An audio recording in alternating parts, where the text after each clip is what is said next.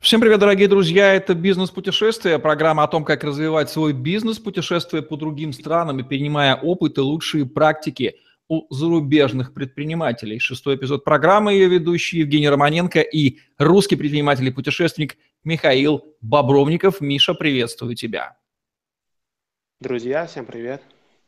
Ну что же, сегодня мы добрались до Азии, пройдемся по кусочку суши, который граничит с океаном, с морями и сочетает в себе азиатскую философию и культуру с британской правовой системой и соответствующими бизнес-практиками, доказавшими свою пригодность и нужность. Говорим сегодня о Гонконге, этой азиатско-европейской части суши. Миша, первое впечатление, когда попадаешь в Гонконг. Чего там больше, Азии или Европы? Э, я почувствовал такой микс для меня э, Гонконг сразу напомнил Нью-Йорк, только с азиатским оттенком. И несмотря на то, что большинство надписей там на китайском, но все-таки практически все хорошо говорят на английском языке. Сочетание уникальное западной и восточной культур э, чувствуется э, в Гонконге как нигде в друг... лучше, и ты можешь прочувствовать эту атмосферу – увидеть, как людей, там порядка 7 миллионов населения, уживается на таком небольшом кусочке суши, э, сразу понять в этом городе такая дорогая недвижимость, это тоже одна из основных особенностей этой страны.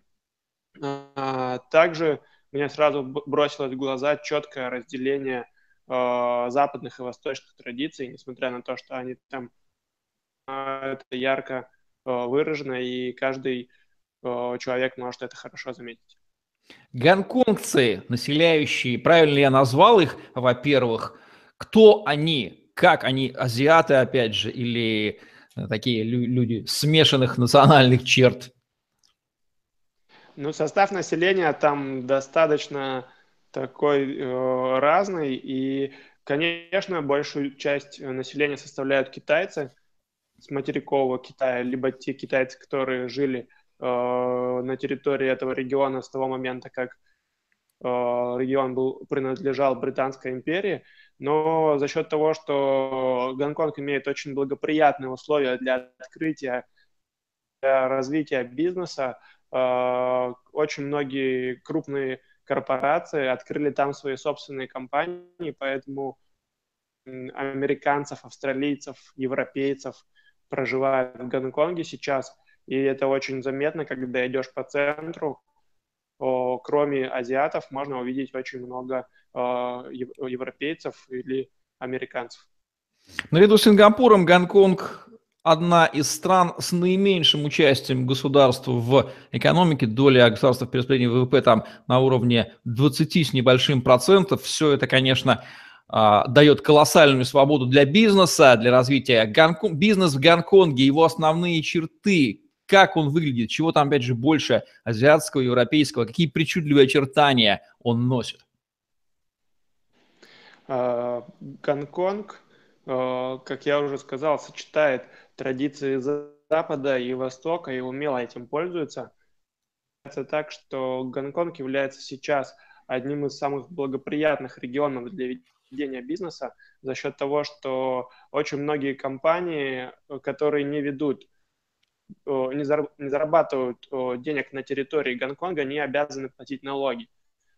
Очень, э, очень интересная там налоговая политика, очень открыто себя ведет государство, и основная черта э, самого Гонконга в том, что он практически ничего не производит, но и 90% его экономики – это услуги. То есть в основном э, все компании, которые находятся на территории Гонконга, они оказывают э, те или иные услуги. Полностью импортируются из материкового Китая в основном. Э, все, что необходимо, завозится из других регионов. Э, также, что еще хотел сказать, это э, достаточно высокотехнологичный регион – очень быстро развивается, очень серьезными темпами по сравнению с тем же Китаем, где я был. там тот же Гуанчжоу или Шэньчжэнь, они находятся буквально через границу, совсем недалеко, но очень заметно развитая инфраструктура, контраст вот этой э, вот этого развития в Китае и в Гонконге. И что еще хотел сказать, это э, высокая образованные люди проживают на территории Гонконга, поэтому особенность э, ведения бизнеса есть такая, что э, э, высококонкурентный рынок э, труда и высококонкурентный рынок корпораций там присутствует, поэтому маленьким стартапам там очень тяжело и не, не просто открыть компанию э, с нуля, и чтобы она вышла на рынок, зарекомендовала себя и успех. Какое соотношение в Гонконге между транснациональным международным бизнесом, штаб-квартирами компаний международных и бизнесом национальным, мелким, средним? Э, в процентном соотношении не могу сказать э, точно, но когда я там по был, ощущениям. когда гулял по городу, э, везде... по ощущениям, я думаю, что это где-то 50% это корпорации международные, 40% это вот китайские э, компании, которые открыли свои э, представительства на территории Гонконга. Не могу не спросить, чем отличается бизнес в Гонконге от китайского бизнеса? Я так понимаю, что разница все-таки есть, несмотря на то, что и то, и то, в общем-то, Китай. Разительные отличия от китайских бизнес-практик. Какие тебе бросились в глаза? Э, отличие Гонконга в том, что, во-первых, э, это знание английского языка, практически все его знают очень хорошо, поэтому взаимодействовать намного проще. Э, но я на своем опыте могу сказать, и как раз-таки спасибо, что этот вопрос задал. Китаем изначально я выходил на Гонконг, э, потому что общался на английском, и э, в плане развития бизнеса э, все-таки Гонконг представляет из себя больше услуги, и за счет этого там достаточно много посредников, которые представляют интересы производства, которые находятся в Китае. Основной момент основная разница в том, что Китай все-таки он производит продукцию и является производителем, очень, ну, снабжает весь мир продукцией, а Гонконг снабжает практически весь, ну, весь регион услугами, и вся, как я уже говорил, практически вся экономика состоит, состоит из сферы, сферы услуг. То есть Гонконг пример той самой антиресурсной страны, которая на клочке суши сумела построить такую инфраструктуру ведения бизнеса, что занимается полностью экспортом услуг, которые, в общем-то, из воздуха рождаются за счет интеллекта, потенциала, а, человеческого капитала, а экспорт услуг дает те самые средства для импорта всего необходимого в страну. Вот пример, который может преподать э, Гонконг странам сырьевого типа, как из территории собственно, вся Азия, она же такая маленькая, и Гонконг, получается, вообще совсем крошечное государство. Вот только за экспорт, за счет экспорта услуг, которые масштабируются, э, привлеки лучшие мозги, лучшие компании, и экспорт услуг будет только расти. Миша, а вот государство и бизнес, взаимодействие, видно ли там присутствие государства или оно просто скрыто за буйно растущей вечно зеленой бизнес растительностью Гонконга? А, как я заметил, сам, исходя из общения с предпринимателями и исходя из своего собственного опыта изучения информации, все-таки Гонконг э, занимает первое место по свободе ведения бизнеса и неучастие государства в, в бизнесе. Поэтому все-таки здесь практически не чувствуется, да, государство, оно создает э, условия, э, Э, для, для развития компаний. И оно само в первую очередь здесь заинтересовано в развитии бизнеса. Есть достаточно много э, различных программ государственных и программ поддержки инновационных разработок на парке. Э, очень технологично оснащены все государственные сервисы, департаменты, которые обслуживают бизнес, создать всего лишь за какие-то два часа зарегистрировать, а полностью получить через три дня, уже все это сделав удаленно. А, единственное, в Гонконге за счет свободы присутствует очень жесткий контроль стороны банков за деятельностью компаний за счет того, что э, свободная налоговая политика достаточно свободная, и банки очень ответственно подходят к своим. И я, я узнал то, что буквально до трех месяцев может занимать срок принятия решения банком о открытии или не открытии расчетного счета для здесь очень ну, уже создана такая э, бизнес-среда, что все друг с другом взаимодействуют по определенным правилам. То есть сами банки и сами компании в большинстве своем заинтересованы все-таки в ведении бизнеса честными, честным путем и, и налаживания взаимовыгодного сотрудничества.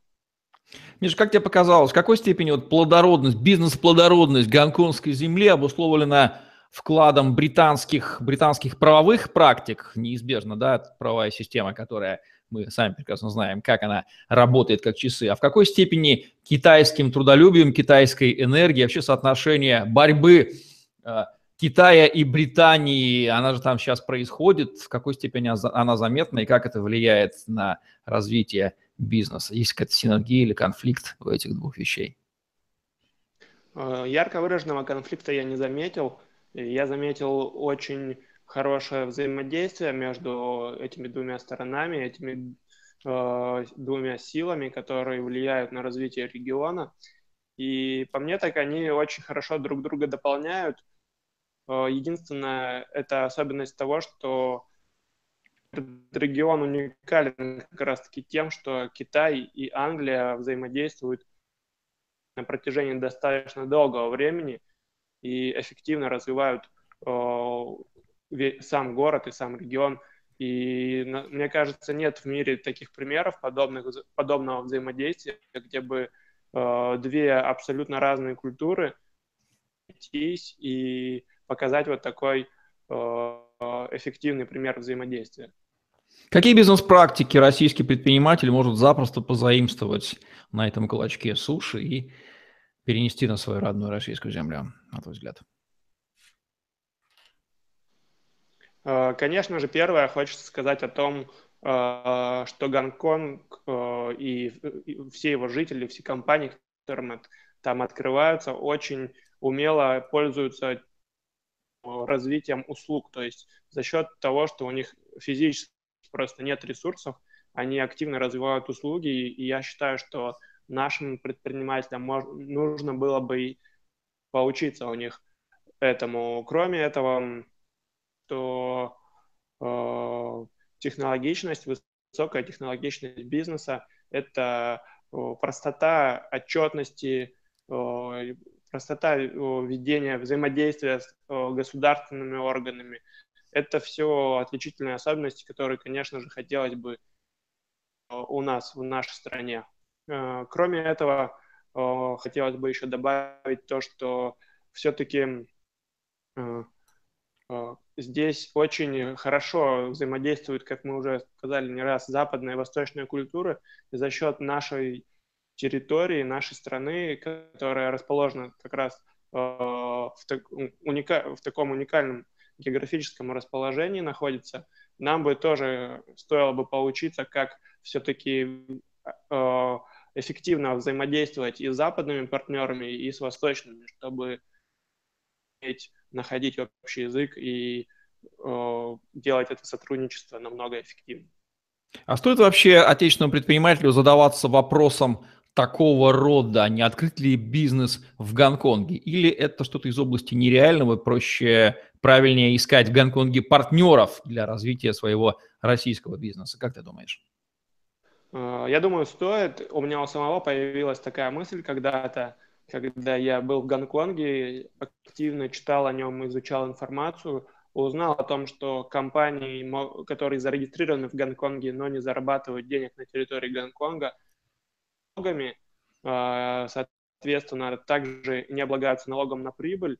И такие очень приятные условия э, помогают людям понять, что действительно это можно сделать но если у кого-то есть такое желание или необходимость в этом, стоит съездить, попробовать. В любом случае пробуйте, а с учетом развития всей инфраструктуры структуры, которая там создана для открытия и ведения бизнеса, я думаю, что опыт в любом случае будет положительный. То есть э, только за, с учетом каких-то своих ошибок можно э, получить негативный результат.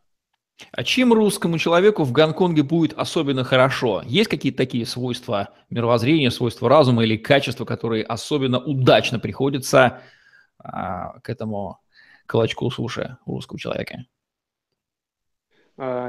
Очень хорошо человек, когда приедет в Гонконг, любой предприниматель или путешественник поймет, как ему действительно нужно гордиться нашими просторами.